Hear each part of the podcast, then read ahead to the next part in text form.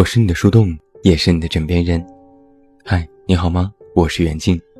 公众微信搜索“这么远那么近”，每天晚上陪你入睡，等你到来。最近抖音又摊上大事儿了。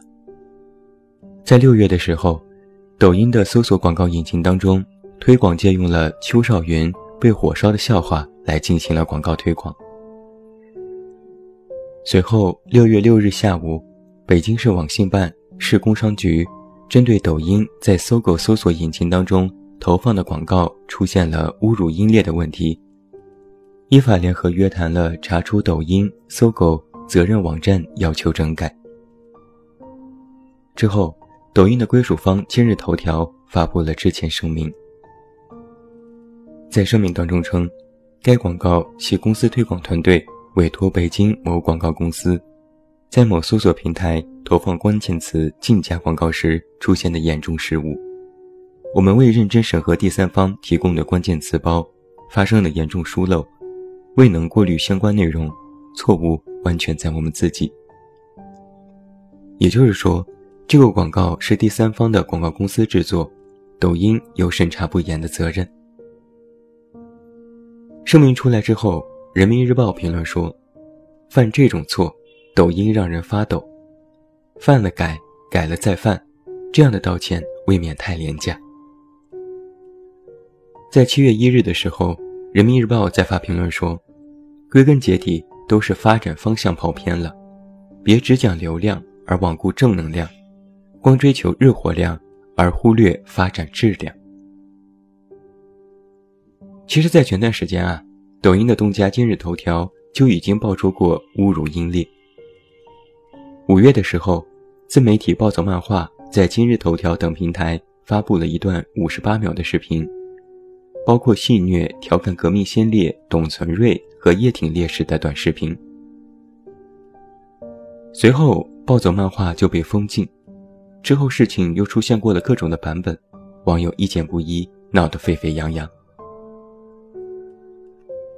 抖音作为目前最火爆的短视频 APP，道歉也已经不是头一回了。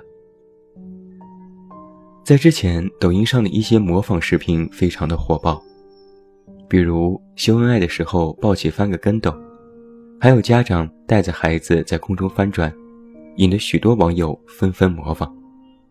然后就出事儿了。武汉的一位父亲带着两岁的女儿模仿空中翻转。结果在翻转的过程当中，手没有抓稳，导致女儿头部着地，最后女孩的脊椎严重的受损，可能影响之后的四肢活动。而陕西有一个八岁的孩子，模仿视频上的胶带粘人恶搞，导致六岁的弟弟绊倒摔伤，牙齿受损，下巴缝了十针。针对这些高难度动作模仿反而受伤的现象。抖音也曾经发布过官方的致歉，称在之后的视频推送当中，为一些高难度动作增加风险提示。而在抖音上，随处可见一些危险动作的视频，拍视频的人也没有任何的保护措施，一旦发生危险，后果不堪设想。但是这些视频一直都是推荐的热门，点赞高达百万，几乎全网可见。关于抖音的争论，一直都在网上沸沸扬扬，各家自媒体也纷纷发表看法。我也曾经看过许多批判抖音的文章，他们批判的重点统一落在了抖音毁掉了中国年轻人的身上，强烈建议年轻人卸载抖音，甚至呼吁官方封杀抖音。比如在文章当中曾经有过这样的句子。短视频在不知不觉间吃掉了围观者一生当中最珍贵的时间。抖音是新时代的鸦片，一旦沾上很难摆脱，在无形当中摧毁你的毅力，让你的三观扭曲。你刷了一整天的抖音，除了笑一笑、模仿一下，还有什么用？其实完全没有任何的价值，是毒药，是恶毒的自我浪费。抖音营造了一种自嗨属性，一种假意的高潮，一种喧嚣的孤独，一种麻痹的生活。这些话其实说的都非常的严重，而这些文章的落脚点，通通落在了这个世界只有努力而没有捷径，而抖音正在让捷径变得迷幻而真实起来，真是猝不及防的鸡汤结尾。网上有大部分人都在说，抖音有难，八方点赞。在很多文章里。有人曾经拿着一份调查报告来批判过抖音。根据这份调查，目前九零后最向往的新兴职业当中，主播、网红占到了百分之五十四，配音员和化妆师分列二三位。然后许多文章就曾经引用过这份报告。但是，注意了，这份调查报告有一个前提条件是，这个是新兴职业的调查。而并非全部职业调查，但是许多文章在引用这份报告的时候，通通隐去了“新兴职业”这个定语，直接说九五后最向往的职业就是网红和直播，有意无意的引导了读者。那这个现象就很微妙了。从我个人来讲，我不太喜欢抖音，我觉得它很表面，看多了也没什么意思。也会误导年轻人的三观。我也不太喜欢抖音上关于猫猫狗狗的视频，拍摄者站在一旁，故意的发出声音恐吓宠物，有的还故意激怒宠物，再配上搞笑的音乐来博取关注。我当然更不赞成抖音的第三方广告侮辱英烈，各种的博取眼球，这种非正能量的事情就是应该坚决处理。我也支持长期看抖音会消耗掉使用者大量的碎片化时间，会让年轻人越来越沉迷于手机和网络，影响自己的学习和工作。但是，我却不觉得抖音如某些文章当中所说的那般罪大恶极，非要封杀而后快。网上某些新闻的高赞里，有人高呼建议有关部门封杀抖音。最近几天的热门文章里说。如何毁掉一代中国年轻人，就让他们看抖音。我觉得这些论调都太过偏激。不吹不黑，抖音在内容产出和价值观上确实出现了一些问题，但是这是所有新兴产物在发展开始当中都会遇到的问题。比如微信在刚刚创立的时候也是差评不断，吐槽山寨的，吐槽功能的，吐槽垃圾的。A.P.P. 上一片差评。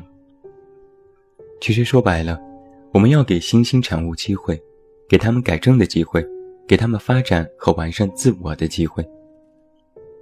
而且，许多人批判抖音消耗碎片化时间，让网友过度沉迷。这些问题难道真的是抖音的问题吗？难道不应该是人的问题吗？说的就好像是把抖音封杀了，这些过度沉迷的人。马上就能够正能量满满，马上就不消耗时间了，马上就能改邪归正了。这个逻辑很明显不通。通过消除外界的某些手段和方式来让自己自律，这本身就是一个治标不治本的过程。而相信我，那些不够自律、无法分辨对错的人，哪怕抖音封杀了，他们还会去快手、去秒拍，或者是去其他的地方。继续过着自己浑浑噩噩的生活。问题其实并不在于抖音如何毁掉年轻人，而是年轻人如何正确的使用抖音。在所有批判抖音的声音当中，有一种声音也很突出，比如之前的温雅事件，就是一个一夜之间在抖音爆红的女生，爆红之后又被扒出各种的黑历史。整容、辍学、勾搭富二代种种，然后一夜之间又被封杀。于是就有人说了，抖音让现在的年轻人三观不正，都想着要快速成功，做网红，而不是踏踏实实的努力工作。如果所有人都做网红了，国家谁来建设？科研要不要做？劳动者的尊严在哪里？温雅这件事本身性质不对。但是网友的言论其实也有不妥的地方。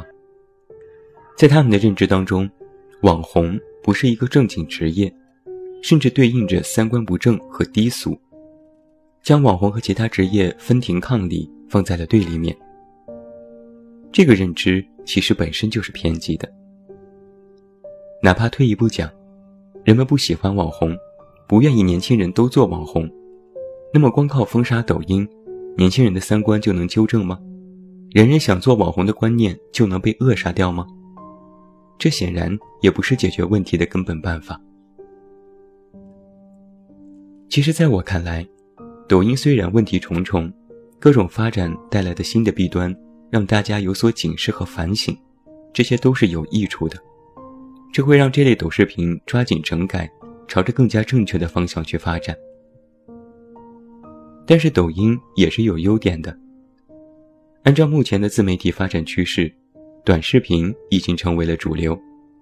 它依然有一个最大的益处，就是让那些有趣和有才华的草根更有机会走到大众的面前。曾经有一个观点是。现在基本上没有怀才不遇的人，只要你有才华、有天赋，又肯努力，在这个并不公平的社会当中，才华和天赋依然有着非常关键的作用。我看过很多抖音的视频，里面有非常会跳舞的年轻人，有教大家做饭的叔叔阿姨，有分享各种生活技巧的达人，还有制作非常厉害的 CG 动画的普通人。如果没有展示的平台，在阶级固化越来越明显的社会当中，他们或许没有机会被大家知道。而今，在抖音这样没有条件限制的平台上，任何一个普通人都可以展示自己的有趣、才华，让自己得到晋升，成本低，回报高。哪怕现在很多人看不惯的抖音网红，一条广告十几万。但是他通过自己的才华和展示，获得应有的市场回报，让自己活得更好，这难道不是一件好事吗？很多人看不惯，可能只是因为这样的好事没有砸在自己的头上吧。今天说了这么多，我其实并不是想替抖音开脱，我只是觉得，任何一件事情，尤其是新兴产物，当出现问题的时候。不应该是全面否定，而是一分为二的去看待问题。出现了问题，要严肃处理，要抓紧整改，要整治低俗，这些都是对的，也是很有必要的。但是，不能一棒子打死。而更重要的是，我们自己要如何面对这些新兴的事物？你喜欢抖音上的小哥哥小姐姐，你觉得他们有趣？那你就去关注，去点赞，去喜欢，这和你在微博公号上关注一个明星、一个作者没有什么不同，其实并不 low。你觉得抖音浪费你的时间，那你就克制住你自己。自制力这件事完全靠你自己。你每天把更多的精力放在日常的生活上，你哪怕是卸载了抖音都没有问题。你如果也想发抖音。那你就想想自己有什么才华，有什么有趣的地方，哪怕这是为了记录自己的生活，当做朋友圈也是不错的选择。如果你什么都不做，就和我一样，每天刷二十分钟抖音，看一看有趣的视频，笑一笑，不也挺好的吗？你选择如何使用它都是你的事，但你不要一出事就觉得都是别人的错。这个观点，难道之前说的还不够多吗？那就一句话吧：毁掉年轻人的不是抖音，能够毁掉你的，永远只有你自己。你是怎样的人，你看到的就是什么。最后，祝你晚安，有一个好梦。我是远近，我们明天再见。